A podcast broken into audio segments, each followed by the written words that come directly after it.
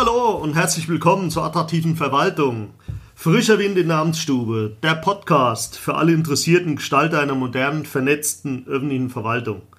Mein Name ist Rolf Dindorf. Als Führungskräfteberater helfe ich dabei, den öffentlichen Dienst und angelehnte Dienstleistungsbranchen erfolgreich in die Zukunft zu führen.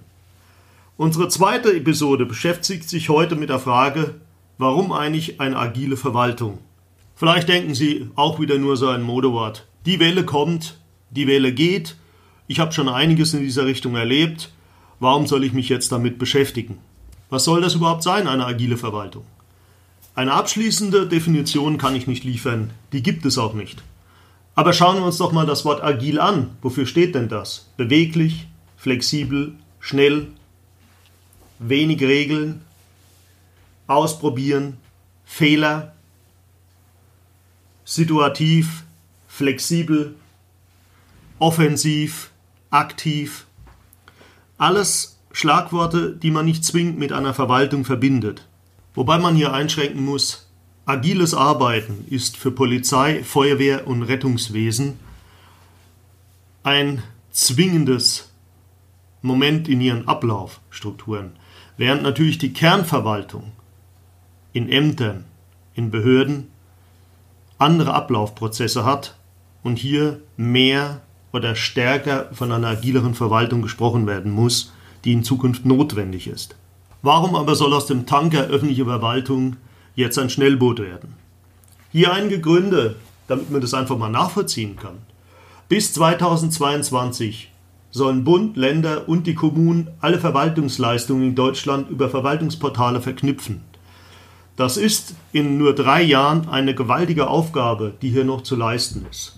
Und dabei ist das sogenannte Online-Zugangsgesetz nur ein Puzzleteil im Rahmen der Digitalisierungsoffensive bei Bund, Land und Kommunen. Die Geschwindigkeit der Organisation und Geschäftsprozesse nimmt zu und wird weiter zunehmen. Der zweite Grund, den kennen wir alle, wir alle sind Bürgerinnen und Bürger.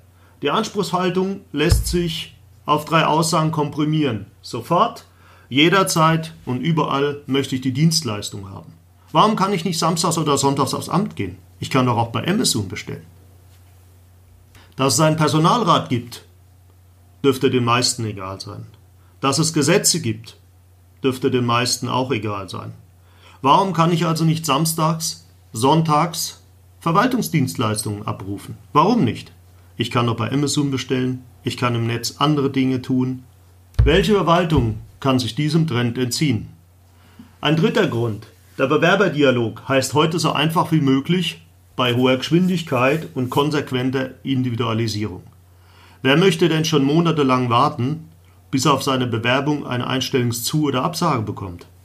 Hier bleibt den Kommunalverwaltungen, Justizvollzugsanstalten oder Landschaftsverbänden gar nichts anderes übrig, als den Bewerbungsprozess agiler zu gestalten oder man wird in Zukunft das Problem haben, keine, wenige oder die falschen Bewerber nur noch auf seinem Schreibtisch vorzufinden. Eine eigenständige Arbeitsorganisation steht auf dem Wunschzettel zahlreicher Arbeitnehmerinnen und Arbeitnehmer. Das ist ein weiterer Grund, warum eine Verwaltung agiler werden muss. Das Wunschszenario vieler Beschäftigter oder zukünftiger Beschäftigter ist eine kreativitäts- und innovationsfördernde Arbeitsweise. Warum sollte das in einer Verwaltung nicht möglich sein? Führungskräfte sowie aber auch Beschäftigte müssen sich einfach von alten Zöpfen lösen und sie abschneiden? Gibt es Beispiele für moderne, agile Arbeitsweise? Da wäre zum Beispiel nennen der Landrat Dr. Koch vom Landkreis Hersfeld-Rotenburg, der eine WhatsApp-Sprechstunde eingerichtet hat. So schreibt die Homepage des Landkreises Jetzt veranstaltet er Bürgersprechstunden auch mittels des Messenger-Dienstes WhatsApp. Landrat Koch ist so direkt mit dem Smartphone erreichbar, ohne feste Sprechzeiten und formale Hürden. Geht doch! So, das waren jetzt einige Gründe, warum eine agile Verwaltung und damit auch eine agile Führungskultur an Bedeutung gewinnen. Damit endet die zweite Episode.